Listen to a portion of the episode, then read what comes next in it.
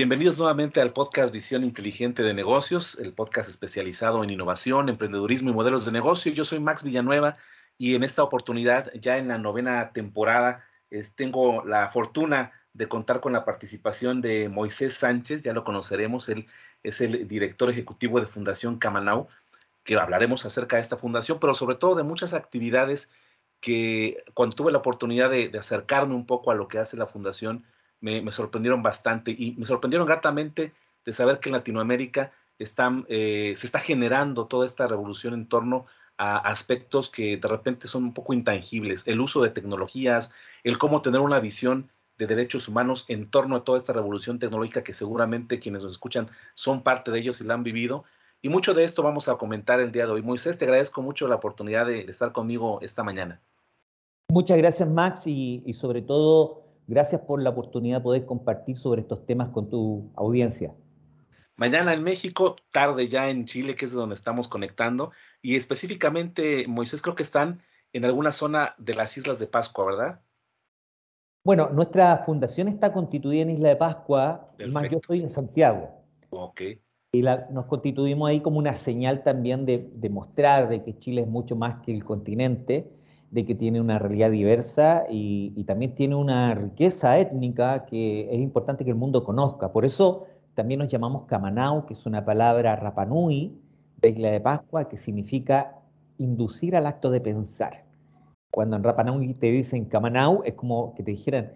piensa, ¿ya? Y, y de cierta forma lo que queremos hacer es inducir también a todo el mundo los derechos humanos, del derecho, la tecnología, de la ciencia, a que pensemos el futuro. Y vamos a conocer un poco más acerca de Moisés, invitado. Él es director ejecutivo, ya mencionábamos, de Fundación Camanau, organización que busca promover los derechos humanos en el ámbito de la ciencia y la tecnología. Integra el grupo de expertos también en neuroderechos que colabora con el Comité Jurídico Interamericano de la Organización de Estados Americanos para el desarrollo de estándares internacionales para el uso de las neurotecnologías y también con el LIAN, que es el Laboratorio de Inteligencia Artificial, Neuroderechos y Metaverso,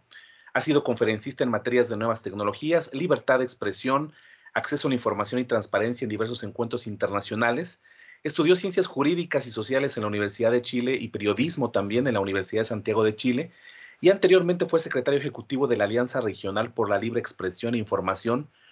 Es una coalición de 23 organizaciones de 19 países de las Américas. También fue director ejecutivo de Fundación Proacceso Chile y participó además en el equipo que demandó al Estado de Chile ante la Corte Interamericana de Derechos Humanos por su negativa a entregar información pública. Esta sentencia concluyó eh, condenatoriamente para el Estado de Chile en septiembre de 2006. Es un caso que se conoció como, Clau Reyes, lo que sentó las, los estándares de este derecho en la región. Moisés, pues una, un amplio perfil y, creo que con todos estos antecedentes, parte del periodismo, parte de tu formación también en, en temas jurídicos, ¿Cómo, ¿Cómo te vas insertando tú? Ya vimos parte de tu perfil previo. ¿Cómo te insertas tú a Fundación eh, Camanau? Eh, que como vamos a ver más adelante también, es una fundación que abarca muchas aristas, tiene expertos en muchas áreas y bueno, parte de estas áreas son las que tú manejas, eh, Moisés. ¿Cómo llegas tú a, este, a, esta fundación que creo es la, en la que te ha mantenido activo en, en años más recientes? Así es, de hecho Fundación Camanau es una iniciativa que viene gestándose desde antes de la pandemia, desde el año 2019.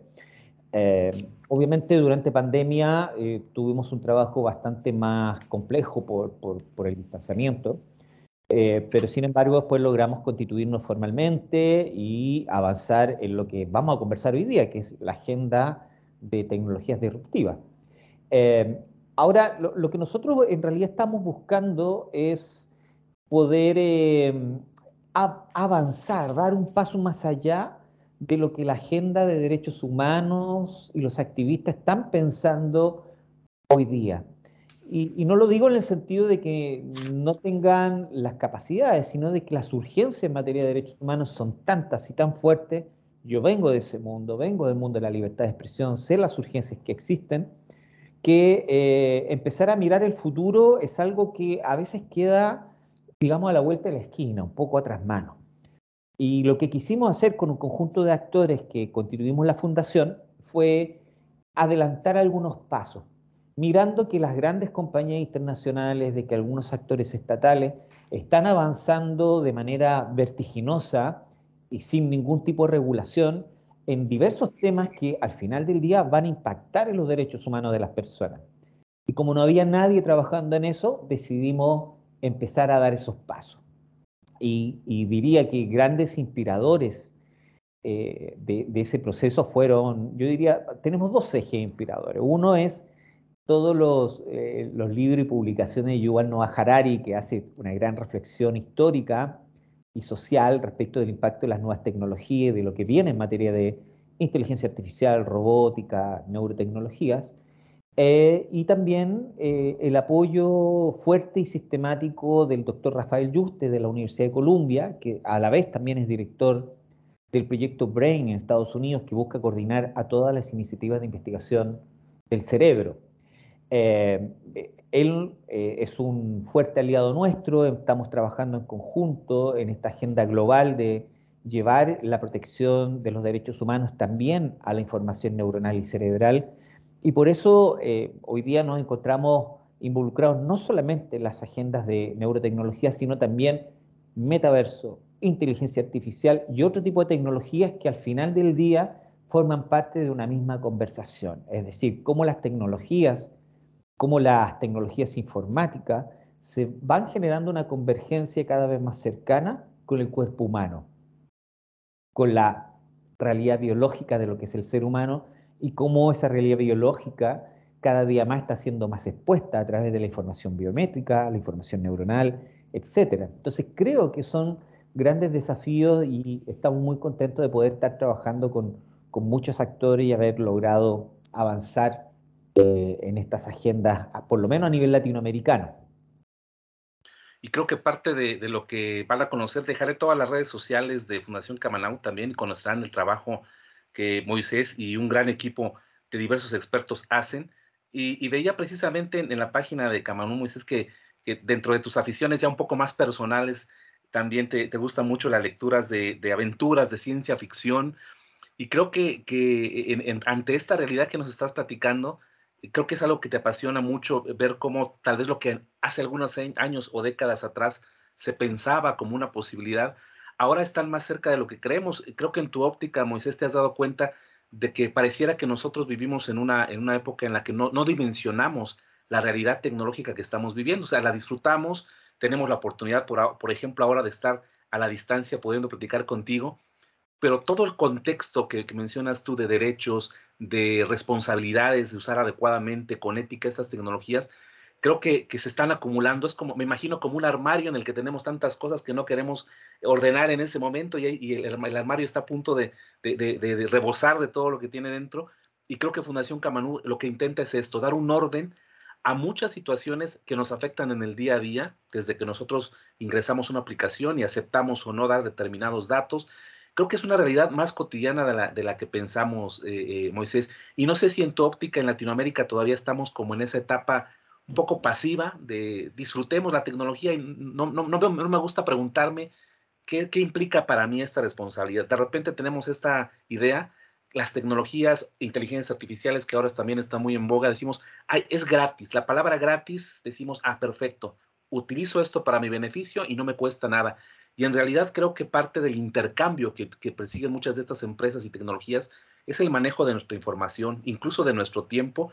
y de aspectos todavía mucho más profundos como los que vamos a platicar más adelante, que es eh, el aspecto cerebral. No sé si pudieras darnos una óptica un poco de cómo te has encontrado esta situación aquí en, en, Latinoamérica y no sé si también es una visión global esta que te, estoy comentando ahora. Bueno, clara, claramente es, un, es una situación que excede los marcos jurídicos, por eso eh, a mí me gusta enfrentarlo más bien desde las dinámicas políticas que se están desarrollando a nivel internacional porque a veces cuando hablamos de eh, inteligencia artificial, los marcos regulatorios, a veces ¿no? nos enredamos un poco en conversaciones que son muy de detalle,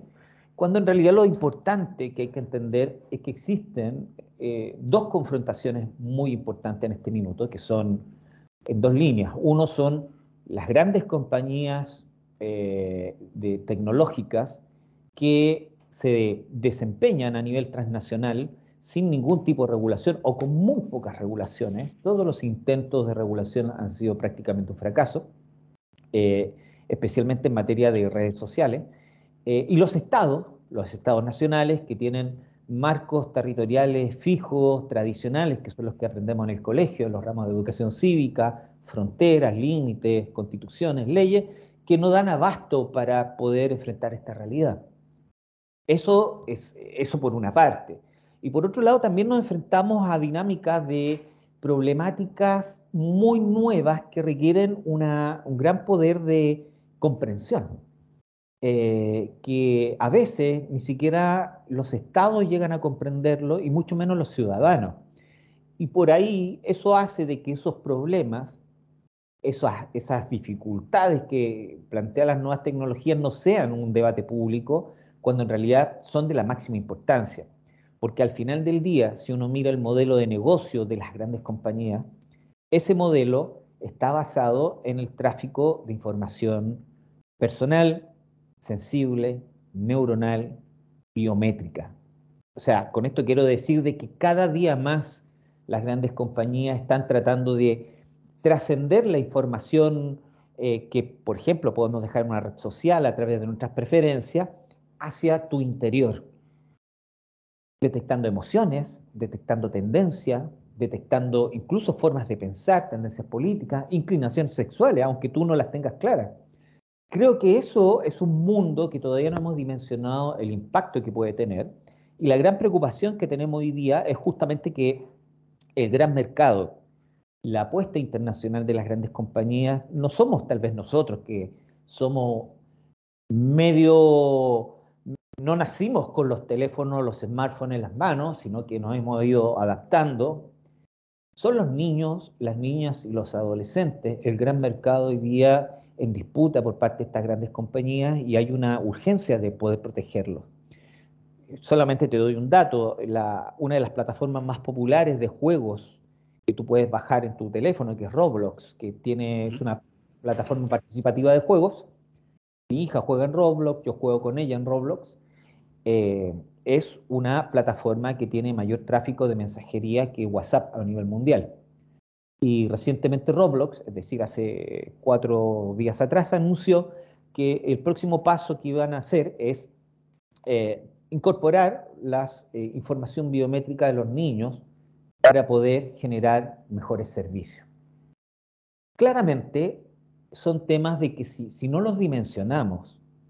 eh, nos van a generar una serie de graves perjuicios. Ahora entiendo de que la,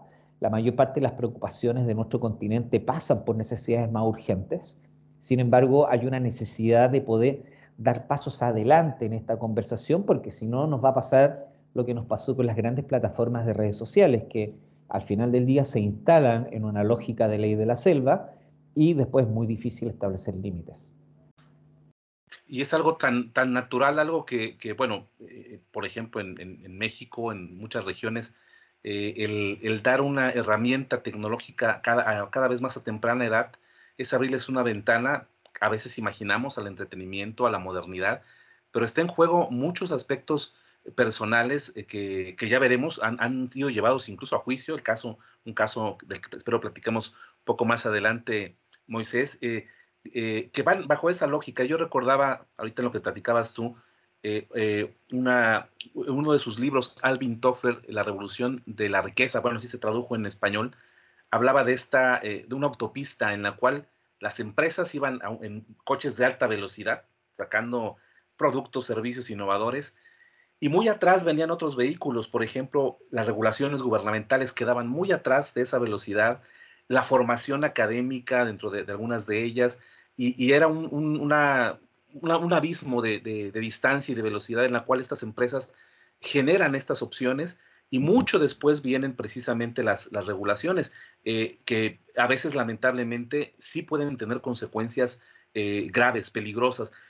¿Cuáles en tu, en tu óptica, Moisés, pudieran ser estos riesgos de estar expuestos a una tecnología que no esté regulada? Eh, han, han, vivido en, su experiencia seguramente como fundación, muchos casos, pero para darnos una dimensión como personas, como individuos, eh, podemos tener una idea de a qué estamos expuestos, pero en realidad hasta dónde pudiera llegar la afectación de no mantener una regulación adecuada o al menos intentar regular este tipo de tecnologías. Claro, hay cosas que pueden caer en el terreno de la futurología, incluso de la ciencia ficción. Eh, muchas personas dicen, no, estas cosas son, no son de hoy, son del futuro, porque todavía no está la tecnología masificada de tal manera de que se puedan generar impactos masivos. Claro, es cierto. Sin embargo, sí existen hoy, hoy día, sistemas que son claramente cuestionables y que indican hacia dónde va la industria. Por ejemplo, en materia de dispositivos eh, neuronales, la compañía Emotive, que es una compañía internacional de neurotecnología que desarrolla dispositivos, tiene uno que es muy parecido como a un audífono, que se llama el MN8, que se vende a las compañías, a grandes compañías, para monitorear el estado eh, cerebral de las señales cerebrales de sus trabajadores. Esto bajo la eh, excusa de que puede ayudar al bienestar, porque en la medida de que estés más estresado, eh, tu jefe puede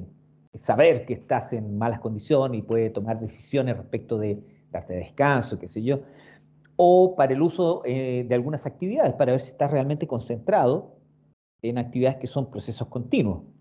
Eh, por supuesto, hay usos que son bastante legítimos, como por ejemplo que en, Japón se usan para eh, los conductores de trenes, que claramente puede ser un uso totalmente legítimo. Sin embargo, no parece, no parece que sea tan legítimo de que sea un sistema que tenga que masificarse, porque evidentemente surgen preguntas inmediatas, eh, como por ejemplo, toda esa información neuronal que queda en bases de datos respecto de mis niveles de atención y concentración en el trabajo realmente van a ser privados o van a formar parte de un récord laboral que después eventualmente podría eh, transitar junto con mi currículum vitae cuando yo postulo a un trabajo, a un nuevo empleo, así como se hace en algunos países con la información financiera de los trabajadores. Y eso es un problema del día de hoy. Eh, en China también se están usando estos dispositivos para los estudiantes en los colegios. Eh, realmente los niños tienen que verse puestos a este nivel de control por parte de sus profesores y de los padres. Más allá de las ventajas o desventajas puntuales, lo cierto es que hay grandes preguntas que se plantean hoy respecto del uso de todo este tipo de dispositivos. Y si vamos a, temas como la inteligencia artificial, ChatGPT ha hecho un gran, eh, nos ha hecho un gran favor desde el punto de vista comunicacional, puesto que ha puesto en el debate eh, los impactos de la inteligencia artificial. Que la inteligencia artificial no es solamente ChatGPT, es una expresión de muchas formas que tiene la inteligencia artificial, y creo que eso ha permitido generar una preocupación y alerta mundial que incluso ha impactado las discusiones de regulación de la inteligencia artificial en Europa, que es como la más avanzada. Ahora, dicho esto, la verdad es que eh, la intención o las ganas de los bloques de países de, en, términos de regular esto es muy variable. Estados Unidos, por ejemplo, el bloque Norteamérica está más bien apostando a fórmulas que apuntan a la autorregulación. Eh, hace poquitos días, además, fueron, no sé si se vio en prensa, eh, todos los grandes líderes de las compañías, entre ellos Elon Musk, Jeff Bezos y otros, eh, Bill Gates al Senado americano a hacer su planteamiento respecto de la regulación de las tecnologías, que más bien es un planteamiento que busca un marco regulatorio que les dé amplias líneas de acción y básicamente formas de autorregulación. Eh, en la línea de unas políticas que tiene Estados Unidos que se llama el Blueprint, que sacó hace algunos meses atrás. Eso tenemos que entenderlo en el contexto de una disputa geopolítica donde ellos ven que necesitan tener una estrategia de regulación alternativa a la regulación europea, porque Europa sí está apostando a una fórmula más protectora de la privacidad y de los derechos humanos. Eh, y por eso las discusiones en Europa han sido tan complejas. Eh, solamente como a manera de señal, contar que recién hace poquitas semanas entró en vigencia la ley de servicios digitales europea, que va a implicar que las grandes compañías y las plataformas de redes sociales y otras grandes compañías tecnológicas tengan que cumplir con ciertos estándares de transparencia, rendición de cuentas, entre otras materias, en el marco europeo. Pero eso es algo que las grandes compañías no quieren para el resto del mundo. Y por eso está esa lucha en el resto de los lugares de poder establecer marcos más bien basados en autorregulación. Eh, ¿Cómo jugamos ahí como Latinoamérica? Latinoamérica es un campo donde no hay básicamente ningún tipo de fórmula regulatoria establecida, no son temas que estén priorizados en la agenda de discusión pública, básicamente casi ningún país. Eh, y lo único que yo te podría decir que existe hoy día a nivel de estándar internacional latinoamericano y que ha mostrado un nivel de éxito es eh, la regulación de las neurotecnologías, que eh, como conversé, hoy día estaba en un seminario con gente de Brasil, eh, estábamos hablando de eso, que en el fondo representa la fórmula latinoamericana de entrarle a la regulación de la inteligencia artificial. Y por eso es tan importante para nosotros que todo el trabajo que se ha hecho para establecer estándares internacionales en neurotecnología y el interés y avance que han tenido muchos países en establecer reformas constitucionales para proteger la información neuronal, la integridad mental y la transparencia algorítmica, sean cosas que son propiamente latinoamericanas. México, por ejemplo, tiene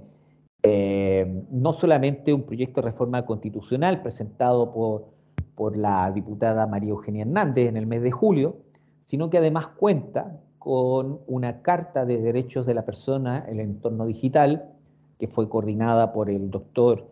eh, Aristides Guerrero de, Info Ciudad de México en el Sistema Nacional de Transparencia y que representa un gran avance a nivel latinoamericano y por eso creo que México va a tener un rol relevante en lo que es la regulación. Si esto avanza, se van a transformar en referente. Y, tomando el caso de México, Moisés, que también en, las redes de Fundación Camanum eh, tuve la oportunidad de, verificar, eh,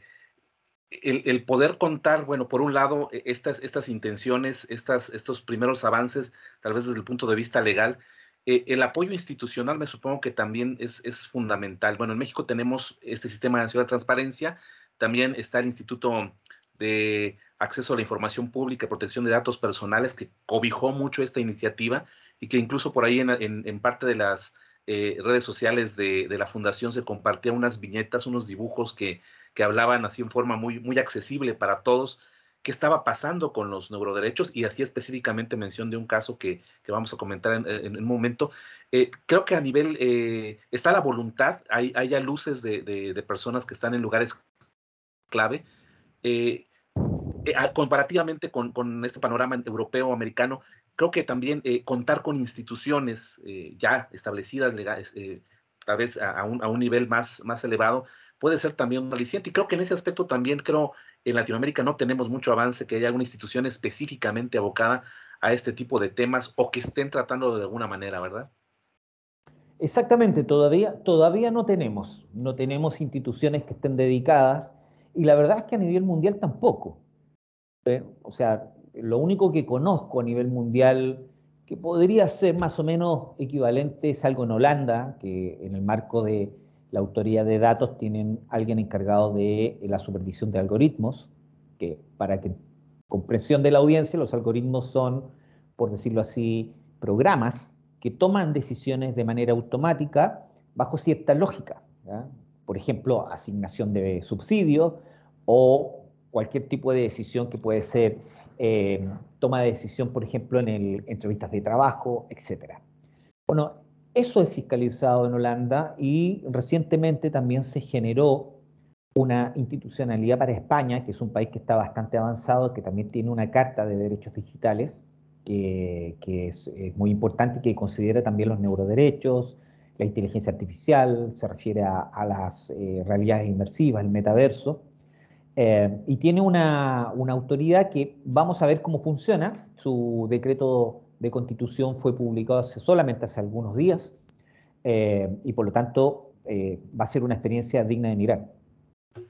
Y platicando contigo, Moisés, y seguramente eh, quienes nos escuchan o ven la entrevista, se darán cuenta que, que, siempre hablamos de cosas muy recientes. Es que en realidad esto está generando cada vez más cambios y un proceso de adaptación importante para personas que como tú están en el área de derecho y muchos otros, muchos otros expertos están descubriendo estas, estas aristas que puede llegar a tener. Fundación Camarón no nada más trabaja con neuroderechos, creo que tiene un, panorama más amplio, inteligencia artificial, metaverso,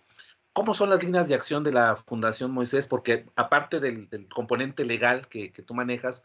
eh, hay también, como podrán ver en la página, muchas, muchas fuentes de información, una especie de blog donde constantemente se están dando noticias relevantes y muy recientes de todo lo que hemos venido platicando. Eh, eh, ¿qué, hace la fundación? Bueno, digamos operativamente, estar al pendiente de este tipo de noticias y cómo es su eje de, intervención, cómo van ustedes colaborando para ir precisamente promoviendo esta, este cuidado de todo lo que implica eh, el, neuroderechos, inteligencia artificial y toda esta parte tecnológica, orientándola sobre todo al cuidado de los derechos humanos. Bueno, interesante pregunta porque me permite también contar cuál es el, marco conceptual del trabajo. Eh, a veces hay dos, dimensiones que se ven aparte. Eh, la dimensión netamente tecnológica la otra dimensión eh, toda la parte que tiene que ver con,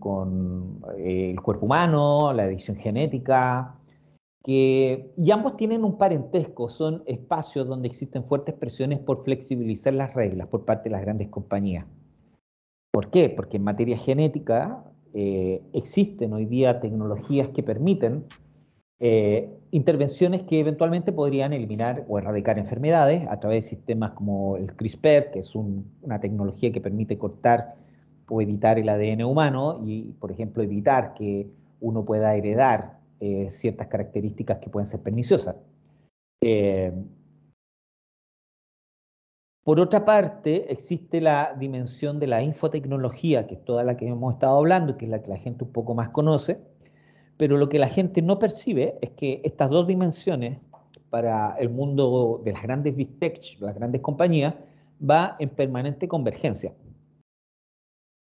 ¿Y cómo se produce esa convergencia? A través de la conexión entre las tecnologías de inteligencia artificial mediante interfaces, que parte de esas interfaces tienen elementos neuronales, eh, interfaces cerebro-computadora, con nuestro cuerpo humano. Y eso es lo que se conoce en la literatura de ficción como los cyborgs, como las intervenciones humanas. De hecho, en el mundo de la medicina tú puedes ver claramente cómo eh, se están produciendo eh, desarrollos que permitirían, por ejemplo, hacer que eh, pudiéramos reemplazar partes del cuerpo humano con, con, elementos creados y editados genéticamente. Y de hecho hay una gran presión por liberar todo, todo ese tipo de procedimientos para poder generar, por ejemplo, no sé, eh, órganos humanos para poder reemplazarlo en personas enfermas y cosas por el estilo, hay toda una gran discusión. Y eso te, lleva a un mundo que es totalmente inconcebible si uno no, no está involucrado en eso en el día a día. Inconcebible. Uno con suerte llega a visualizar los problemas de privacidad en redes sociales, digamos, la discriminación.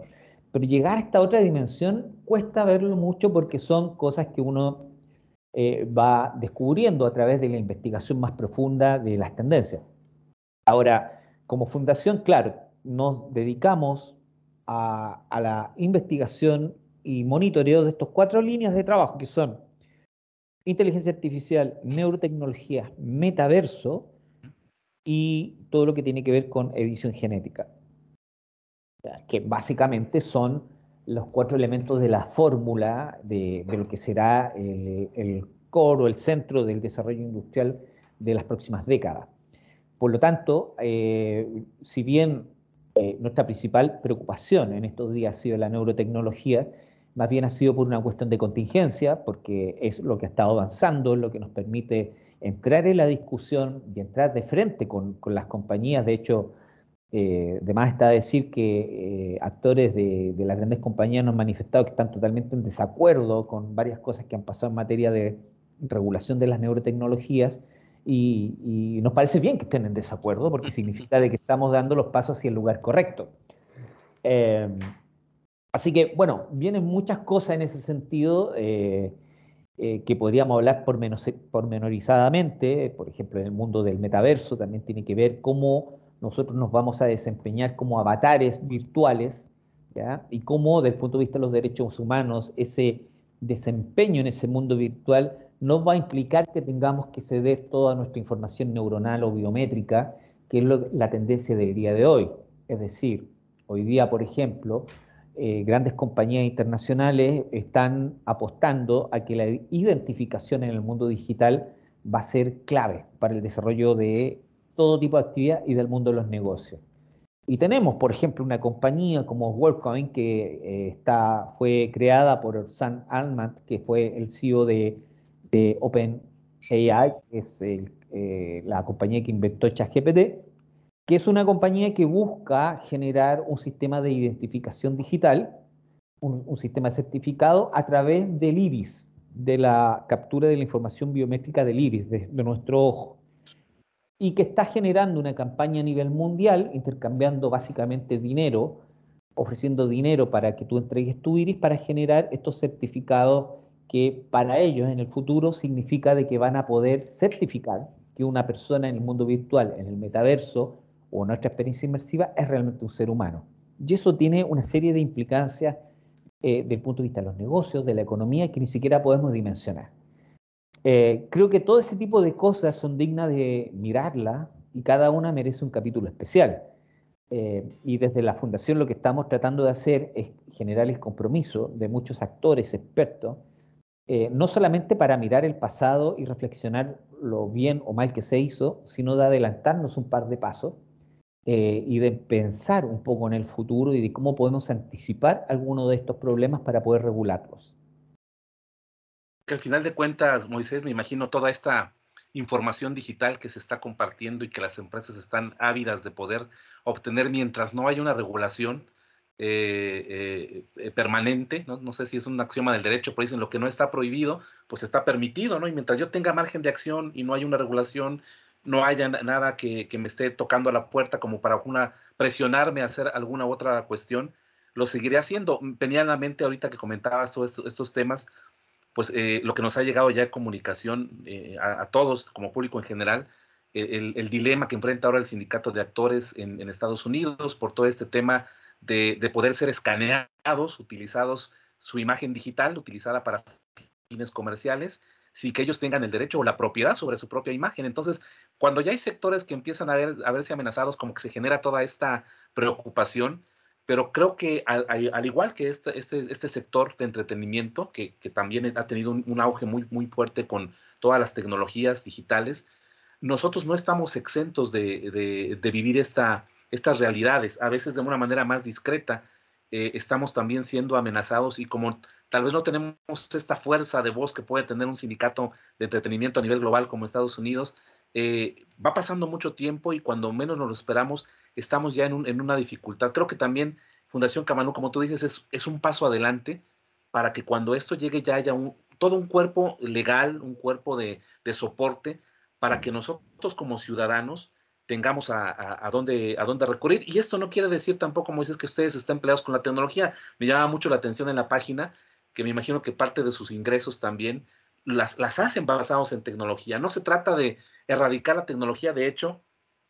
eh, Fundación Camarao tiene esta, eh, eh, este, esta manera también de converger, por un lado, la, ciencia, la tecnología y los derechos humanos.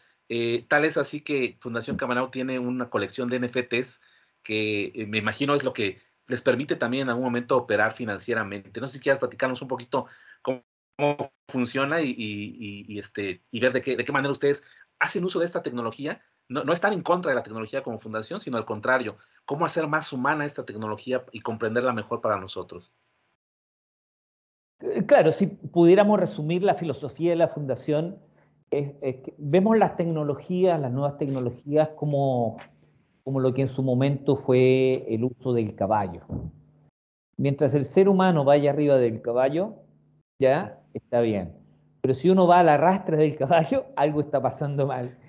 Eh, sí, no, para nosotros no es, no es eh, una cruzada contra la tecnología. En ese sentido, yo eh, siempre lo he planteado en distintos foros que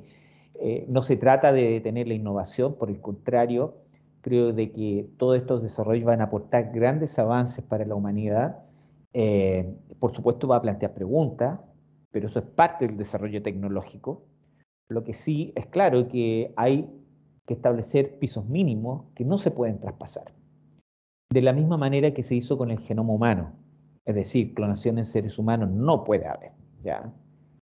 que fue establecido en la Declaración del Genoma. Entonces tenemos que ponernos de acuerdo como sociedad de dónde están los límites en el uso de las tecnologías. Estableciendo los límites, todo el resto va a ser pensar cómo hacemos que estas tecnologías sean funcionales para la humanidad. Y, eso ya es parte de, la historia y del desarrollo de este, de este mundo industrial. Sin embargo, lo que vemos que,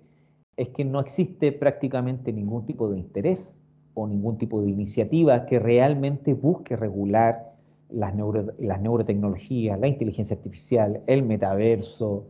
salvo quizás algunas iniciativas en Europa, pero fuera de eso se ve bastante, bastante pocas ganas de hacerlo. Y eso va a generar un vacío que claramente va a beneficiar a las grandes compañías eh, que operan bajo un sustrato moral bastante ambiguo, eh, donde ellos ven que mientras nada esté prohibido es perfectamente lícito y eso claramente no es así. Hay cosas que no se pueden hacer por una cuestión humana. Eh,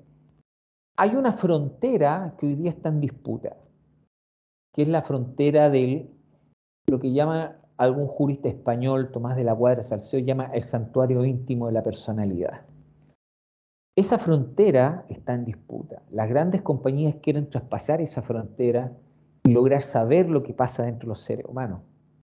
Nosotros tuvimos un caso que ganamos en Corte Suprema contra una compañía neurotecnológica justamente bajo esta idea. Ellos capturan la información neuronal, la suben a una nube, la ofrecen para investigación, incluso para fines militares, y tú no puedes e-, eliminar esa información, no puedes evitar que eso suceda. ¿Por qué? Y lo que es peor, casi el 90% de las compañías neurotecnológicas tienen la misma lógica que fue un documento que publicó la NeuroRight Foundation del profesor Rafael Yuste, donde analizaron las políticas de privacidad de cerca de 20 compañías. Por lo tanto, lo que estábamos viendo es que eh, esa información perfectamente podría ser utilizada para entrenar la inteligencia artificial,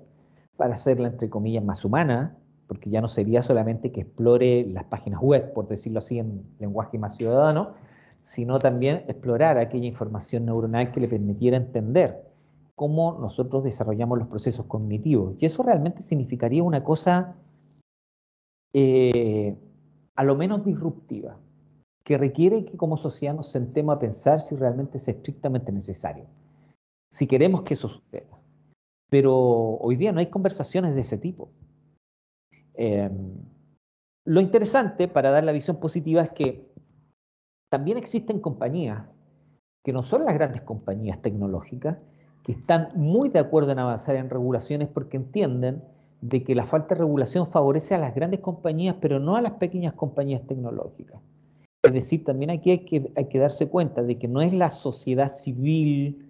contra las grandes compañías, sino que también hay un sector industrial importante de, de emprendedores de la tecnología que quieren regulaciones y quieren regulaciones estrictas para tener marcos claros de trabajo, porque saben de que un marco, la no existencia de un marco, un marco ambiguo, solamente favorece a las grandes compañías, que como hemos visto a través de la historia, fagocitan a estas grandes, a estas pequeñas iniciativas. Por lo tanto, también aquí estamos hablando de, de proteger el ecosistema de negocio futuro en materia de innovación. Y, en ese sentido ya es un tema de derechos humanos, pero también es un tema de, proteger al emprendedor. Y creo que esa mirada también es importante mostrarla para que la sociedad se dé cuenta de que esta no es una campaña contra la tecnología,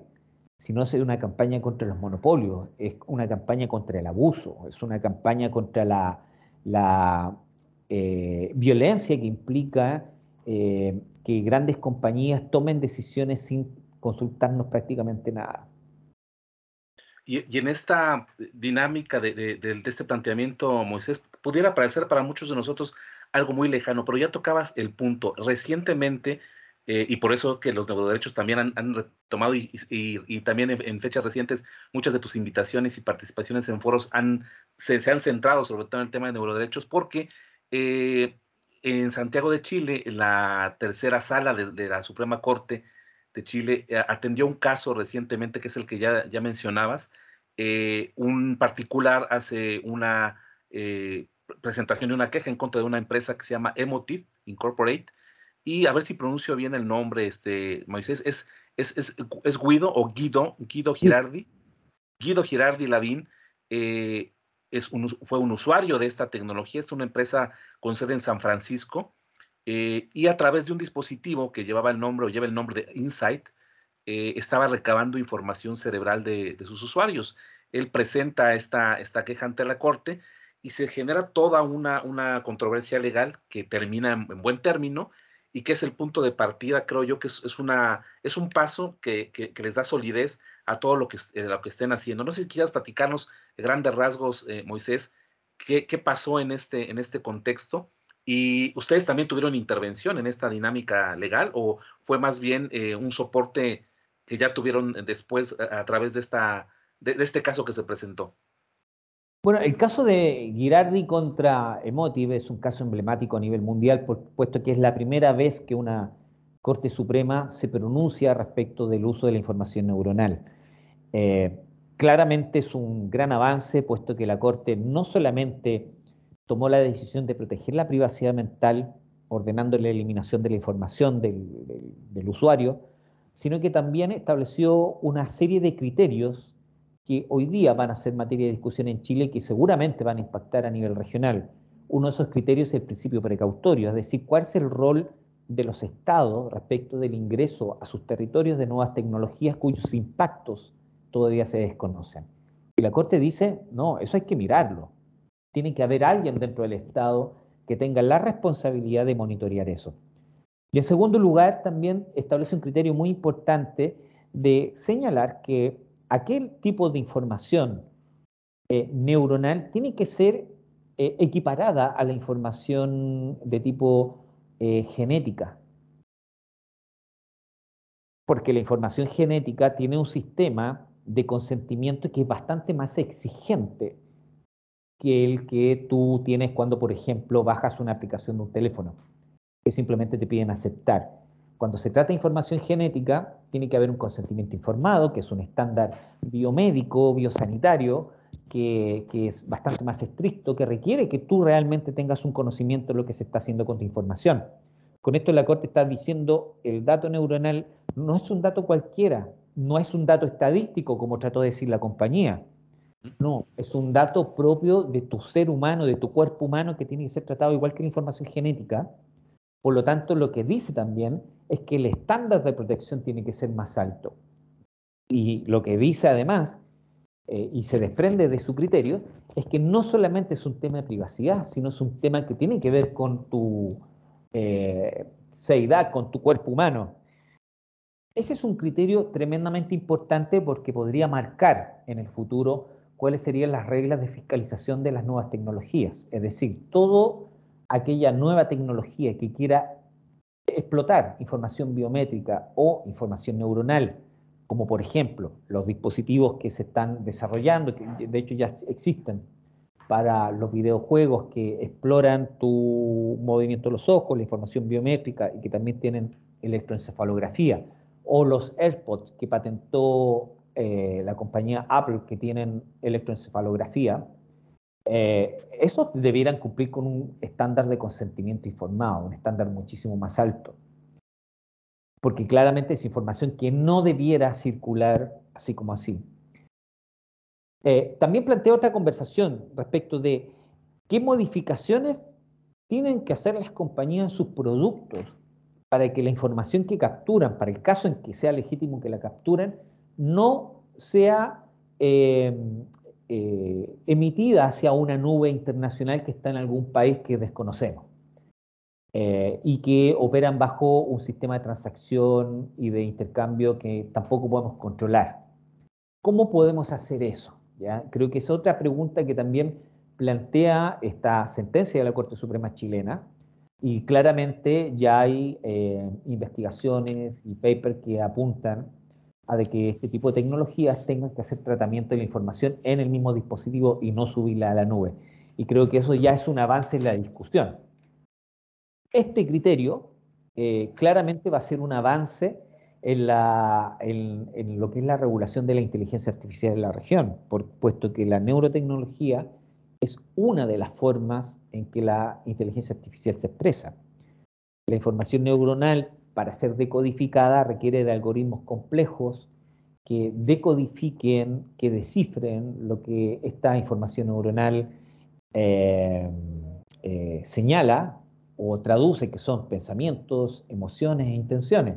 Y eso todo es un desarrollo de inteligencia artificial, así que al final del día estamos hablando de inteligencia artificial. Eh, eso respecto del fallo. También quiero señalar que el, que el contexto,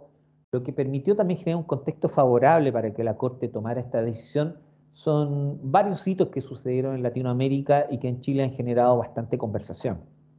Uno es la aprobación de los estándares interamericanos, de los principios interamericanos en materia de neurotecnologías y derechos humanos de la OEA, el Comité Jurídico Interamericano, que es un proceso en el que estuvimos colaborando con varios expertos internacionales y que finalmente en el mes de marzo de este año concluyó con un documento que es el primero en el mundo emitido por un organismo multilateral que se da señales regulatorias en torno a una tecnología disruptiva como es esta. Ni siquiera, ni siquiera Europa tiene una, un, un, cuerpo legal como este. Eh, en segundo lugar, también las iniciativas que han surgido en América, que se han abierto a la discusión pública, como por ejemplo la reforma constitucional que se plantea en Brasil en el mes de junio, donde se busca proteger la integridad mental y también consagrar la transparencia algorítmica, la reforma similar que se plantea en México en el mes de julio, eh, también antes de eso la, la, Carta de Derechos de la Persona en el Entorno Digital también de México, eh, y las conversaciones y iniciativas que se están desarrollando en Colombia por parte del GECTI, el grupo de tecnología eh, de la Universidad de los Andes de Colombia, que está planteando la necesidad de eh, generar una reforma constitucional para proteger los neuroderechos y también las discusiones y debates internos que se están promoviendo en Uruguay, donde están tratando de ver si la fórmula es proteger los neuroderechos a través de una reforma de la ley de datos. Toda esta conversación, que es netamente latinoamericana, eh, y es algo a destacar, es algo que solamente se está dando en Latinoamérica y que no se está dando en otro lugar del mundo. Por eso todos los ojos del mundo están puestos en Latinoamérica, porque el resultado de esta fórmula regulatoria, de este tipo de tecnología basada en inteligencia artificial, eh, va a dar señales también de, eh, de una vía latinoamericana de regular, que va a ser, en cierta manera, nuestro piso de negociación con el cual nos vamos a sentar a conversar después con las fórmulas regulatorias que establezca Estados Unidos, que establezca Europa, u otros bloques, como incluso el chino, porque sabemos que hay países de Latinoamérica que también tienen vínculos fuertes comerciales con China. Entonces creo que por ahí hay una discusión que sobrepasa la fórmula regulatoria específica, tiene que ver con contextos geopolíticos, pero creo que la regulación de las neurotecnologías es la punta de lanza en la cual podemos basarnos para mostrar algo en la mesa.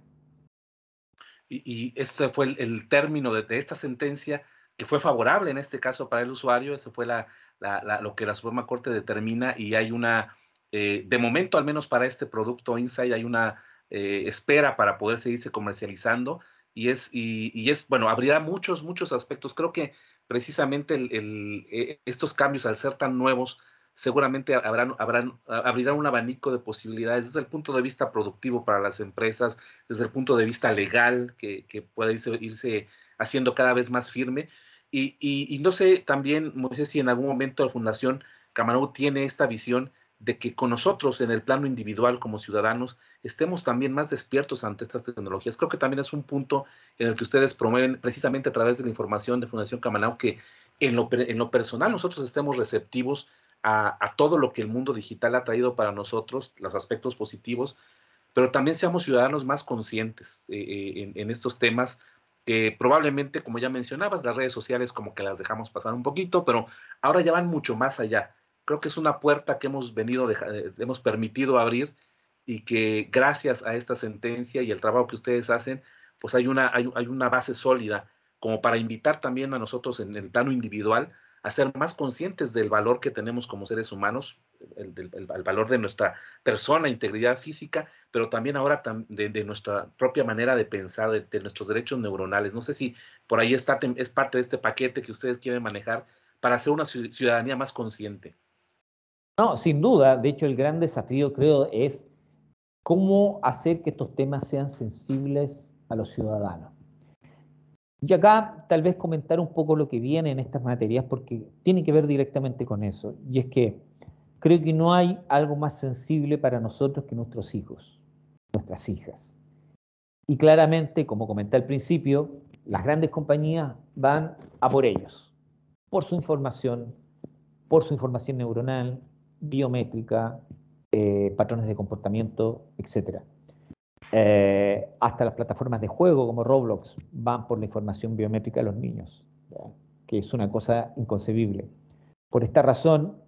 eh, con el Comité Jurídico Interamericano y gracias al apoyo de Ramiro Orias, que es uno de los relatores e integrantes de este comité, se abrió un nuevo tema de discusión en el comité de la OEA, que es la regulación de los impactos de la inteligencia artificial, las tecnologías inmersivas en los niños, niñas y adolescentes, que va a ser un proceso que, donde tenemos convocado una serie de expertos internacionales para poder eh, asesorar eh, este, este, desarrollo eh, y estas sugerencias estándares para que el comité pueda hacer algo similar a lo que hizo en materia de neurotecnología, pero pensando fundamentalmente en la niñez, en aquellas personas que hoy día son el principal objetivo de estas grandes compañías y que requieren la atención eh, más urgente e inmediata. Por supuesto que hay muchos más sectores vulnerables y eso no se van a quedar fuera de la discusión, pero claramente los niños, niñas y adolescentes van a formar parte del eje, yo creo, de una conversación social que va a hacer que este tema salga de este terreno medio técnico, medio raro, medio, eh, podríamos decir, eh, de jerga técnica y pase a una cosa más ciudadana. Y creo que ya hay señales importantes a nivel global en ese sentido, por ejemplo, ya esta idea de, meter a los niños en las tecnologías, en las pantallas, desde chiquitito ya está quedando un poco atrás. En los principales países más desarrollados ya dicen, no, ya es mejor que los niños puedan generar su propia capacidad de discriminación y de identificación de los sesgos, el pensamiento crítico, a través de las formas más análogas, jugar, jugar con una pelota, hablar con los amigos, socializar y no tenerlos sometidos a una pantalla. El mismo concepto ya de nativo digital quedó un poco ya fuera de juego, porque eh, lo que se ha ido constatando es que aquellos niños que, o niñas que solamente han tenido contacto con el mundo a través de las pantallas, eh, tienen menor capacidad de pensamiento crítico y de comprender qué información que te entrega esa pantalla eh, es falsa y cuál no. Porque su única comprensión del mundo es la pantalla. Por lo tanto, es importante que conozcan el mundo tal como es eh, y se alejen un poco de las pantallas, sobre todo en los primeros años formativos más allá de las cuestiones médicas, de plasticidad neuronal y todo eso, por una cuestión de sesgo, de que entiendan que hay cosas que eh, eh, en el mundo tienen que comprender primero y luego meterse en el mundo de las pantallas. Creo que eso es la, prioridad absoluta en este minuto, es la urgencia, más bien dicho. Eh, y este proceso lo vamos a iniciar en las próximas semanas. Tenemos comprometido en este directorio de expertos al doctor Claudio Grossman, a Paula Siberino de la UNESCO, IPC, de, eh, a Mariela Morales del Instituto Max Planck, a Ciro Colombara de nuestra fundación y además gran abogado de derechos humanos, a Daniel Inerarity, una persona, un filósofo que viene del mundo de la reflexión, que está trabajando mucho los temas de inteligencia artificial, eh, y con ellos queremos eh, dar las señales para convocar a otro grupo más amplio de expertos que nos permitan encontrar aquel decálogo, aquellas señales que es, clave que el comité jurídico establezca para que esto no se transforme en una ley de la selva y finalmente nuestros niños, niñas y adolescentes salgan perjudicados.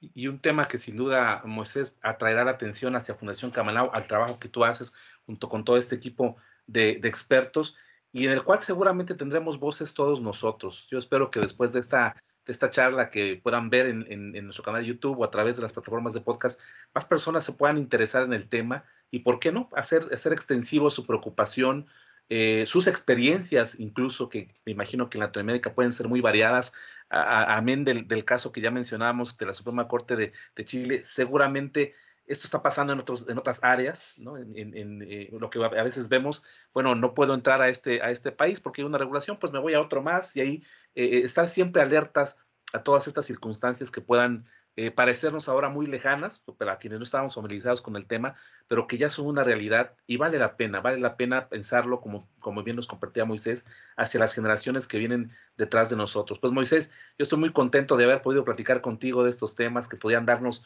muchos episodios. seguiremos muy pendientes de lo que hace Fundación Camanao. Desde ya abrimos el espacio, si en alguna oportunidad que quieres compartir algo más, algún otro, otro eh, tema específico que, que, podamos difundir con nuestro auditorio, será siempre bienvenido. Y quiero dejarte este espacio si tienes algún mensaje final, algún tema que por ahí consideres importante y no, no tratamos debidamente eh, en, el espacio, pues puedas hacerlo en este momento. No, sin duda. Ah, sobre todo agradecer la posibilidad de conversar de estos temas que parecen un poco de ciencia ficción y en esa línea nada más darte una pequeña reflexión ya más a nivel personal de, de, lo interesante que ha sido el cambio de percepción desde el año 2017, 2018 que comenzamos con todo esto,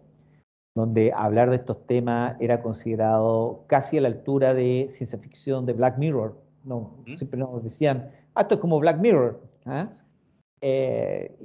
incluso me acuerdo cuando comenzamos el debate con el, en la OEA, algunos expertos internacionales, miembros de la OEA me decían, oye, pero esto es de verdad, ¿realmente sucede así? Y tuvimos que hacer grandes trabajos para constatar a través de hechos y enviar informes para mostrarle que sí era un tema no de futuro, de hoy día. Eh, y lo, lo grato es ver que hoy día hay una masa crítica de grandes expertos que están muy de acuerdo y promoviendo estos temas en sus países, que yo sé que hoy día están enfrentando estas mismas críticas que ya enfrentamos en Chile en su minuto y que enfrentamos a nivel eh, de multilateral, pero darles el ánimo, el ánimo porque están en lo correcto, van por la senda de hacia dónde van las cosas y en ese sentido comprometer el apoyo de Fundación Camanau a todas esas iniciativas y si hay algún oyente que quiere o tiene ganas de avanzar en alguna fórmula para apoyar esta agenda, por favor que se comunique con nosotros. Yo dejé por ahí mis redes sociales, que si yo, puede ser la de Camanau, la mía, que es eh, Moisés Sánchez R, eh, en todas las redes sociales es la misma, eh, para poder generar actividades conjuntas o iniciativas. y finalmente, nada más reconocer el trabajo y la importancia que va a tener México en este proceso, porque hay grandes actores involucrados, no solamente Rodrigo Aristide del Sistema Nacional de Transparencia, sino también la diputada Hernández con el proyecto de reforma constitucional, eh, eh, el secretario de Datos Personales del INAI, Jonathan, por ejemplo, que tuvimos un gran encuentro hace eh, algunas semanas atrás en Río de Janeiro, en el Encuentro Iberoamericano de Protección de Datos, y que se ha transformado en un gran difusor también de estos temas, y, todos ellos han participado finalmente en una publicación que próximamente vamos a sacar, en las próximas semanas, que es eh, reflexiones sobre el fallo de la Corte Suprema chilena. Creo que esa publicación también va a ser un gran punto de referencia para reflexionar sobre la regulación no solo de la neurotecnología, sino también de la inteligencia artificial. Muchas gracias, Moisés. Sin duda, creo que más de uno de quien nos escucha o ve eh, despertará este, este, interés porque es algo que ya está tocando a nuestras familias, a nosotros en lo particular. Y, y, qué bueno que tomar de la mano de, un experto como tú, Moisés, esta charla que siempre eh, seguramente dará para mucho más en el futuro y esperaremos que Latinoamérica siga consolidándose como esa punta de lanza en estos temas y, pueda ser un modelo, un referente a, nivel, a nivel global gracias al esfuerzo de Fundación Camanao y de muchos expertos como tú. Pues te agradezco nuevamente esta oportunidad, Moisés, y al público de Visión Inteligente de Negocios. Le recordamos seguir pendientes de los próximos episodios. Estamos muy cerca del cierre de la, de la novena temporada ya eh, llegando a casi los 90 episodios en, breve. Así que los invitamos a seguir eh, disfrutando de este y varios temas en, la podcast de Visión Inteligente. Pues, hasta luego, Moisés. Un gusto haber platicado contigo. Muchas gracias.